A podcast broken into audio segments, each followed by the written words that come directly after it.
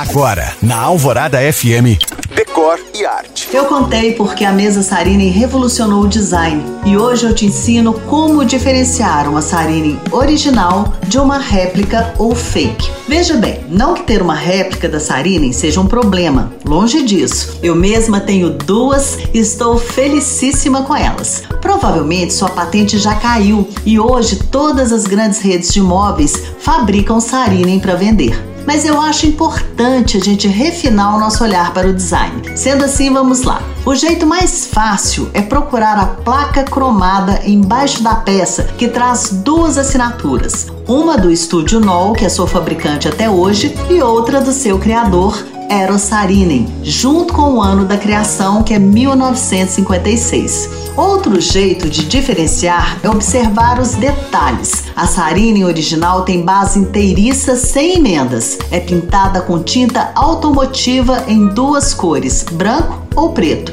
E seu tampo será sempre oval ou redondo, feito exclusivamente de três materiais: madeira, mármore ou granito. É isso. Olha só, se você chegou agora, pode ouvir a história da Sarina no site da rádio. Para mais Papo Decor, me siga no Instagram em you.cam.find.